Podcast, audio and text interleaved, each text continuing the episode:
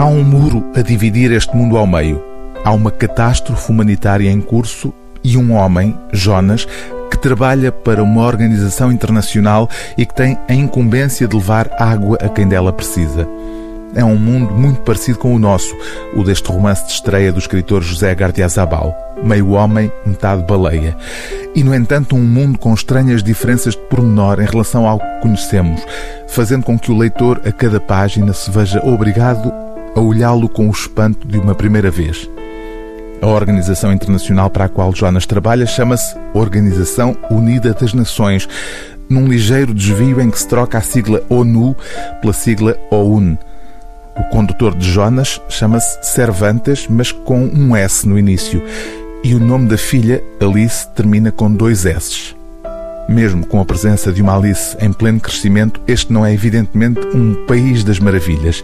É antes um território literário apocalíptico e surpreendente, carregado de referências discretas, onde surgem ecos de obras literárias e filosóficas de uma forma umas vezes mais, outras vezes menos evidente, mas sempre inquietante e sempre no intervalo equívoco que vai da poesia à filosofia.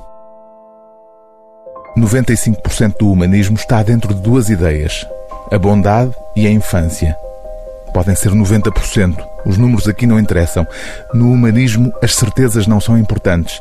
O humanismo e os números têm uma relação complicada. Dizer que o humanismo é universal é uma contradição. Em Marte não há água nem humanismo.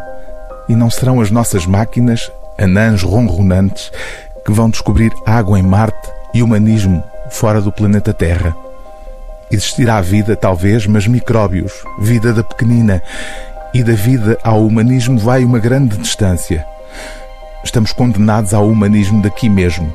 Um humanismo aprisionado num planeta verde que de longe é azul. Um humanismo azul e verde, ao longe azul, que será sempre melhor do que um qualquer humanismo extraterrestre e vermelho, de planeta vermelho. O livro do dia TSF é Meio Homem, Metade Baleia, de José Gardiazabal, edição Companhia das Letras.